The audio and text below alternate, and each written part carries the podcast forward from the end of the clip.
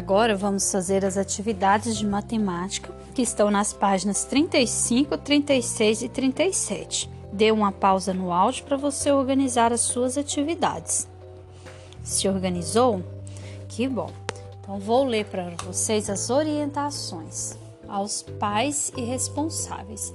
Prezados responsáveis, o objetivo dessa atividade é verificar que noções a criança já tem em relação ao uso de partes do corpo como unidades de medida. Explique à criança que fazer estimativa de comprimento é supor quanto ela medirá antes de conhecer o valor exato dessa medida. Depois de fazer estimativas, explorar o uso das medidas não padronizadas leva a criança a transferir esse conhecimento para a régua padronizadas, informando que na régua a unidade de medida que aparece é o centímetro. Dica para o estudante, querida criança, você acha que só podemos encontrar medidas de um objeto usando um instrumento de medida? Você sabia que existem medidas padronizadas e não padronizadas e que também você pode fazer estimativas de medidas? Faça as atividades com atenção para fazer novas descobertas em seus estudos. Acesse o vídeo Matemática Medida de Comprimento disponível no YouTube aqui na seção Quer Saber Mais. Então, dê uma pausa no áudio para você adulto conversar com a criança sobre a questão das medidas não padronizadas. O que, que são medidas não padronizadas? Vocês, crianças, já até fizeram uma atividade sobre isso, né? Uma atividade onde que vocês tinham que observar que tinha uma pessoa medindo em palmos, lembra? Se eu não me engano, foi na semana passada, né? Então, quando a gente mede, vai por exemplo, quando eu quero medir o comprimento de uma mesa utilizando os, a, os palmos da minha mão, eu estou usando uma medida não padronizada. Agora, se eu pegar uma régua, uma fita métrica, aí sim eu vou estar usando uma medida padronizada. Então, adulto, explique à criança essa questão das medidas não padronizadas, né? Se você tiver em casa instrumentos de medidas como é, fita métrica, é, treina, mostre a criança para que ela possa saber, né, o que que são, onde a gente encontra as medidas padronizadas e onde a gente não encontra as medidas não padronizadas, que como por exemplo quando a gente quer medir a distância é a largura de uma mesa por palmos. Então nós estou falando de medidas não padronizadas, certo?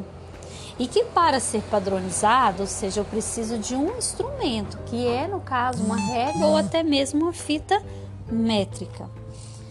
E também, depois que vocês conversarem, assistam o vídeo que está lá no cronograma da semana que vai falar sobre medidas de comprimento. Agora vamos começar as atividades. Atividade da página 35. Durante muito tempo, as pessoas utilizaram o próprio corpo para medir comprimentos. Veja alguma das partes do corpo usadas para isso. Passo foi utilizado o pé, é, palmo, a mão e a polegada, os dedos. Estão vendo aí, crianças? Mostre que você sabe. Faça uma estimativa quantos palmos seus mede a largura da, da mesa da sua casa. Agora meça a largura de sua cama usando seu palmo. A medida encontrada foi a próxima de quantos palmos?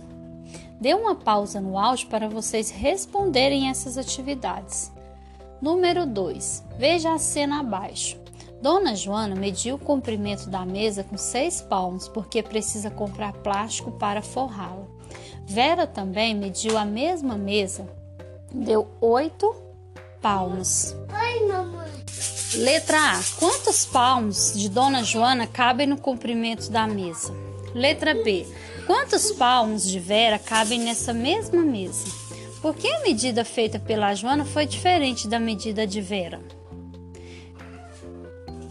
Observem aí, crianças, que vocês vão ter que fazer uma estimativa, certo?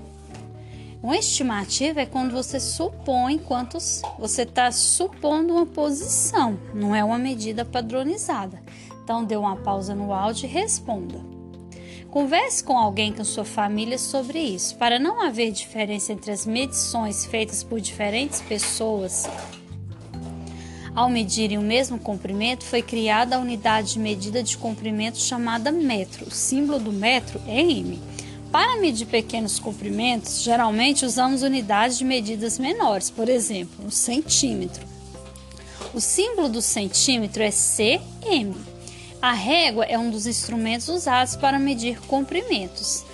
Número 3. Observe a régua abaixo. Cada número equivale a um centímetro. Essa régua tem 20 centímetros. Vamos utilizar a régua para medir?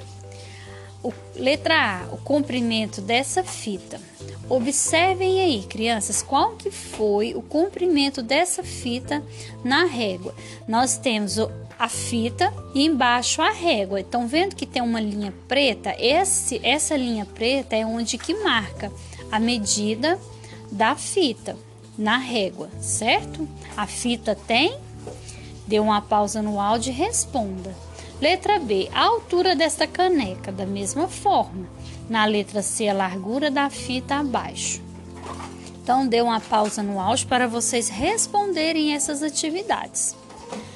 Depois que vocês responderem todas as atividades, faça uma revisão, observe se você respondeu todas as suas atividades de forma correta. Se preciso, leia novamente cada questão.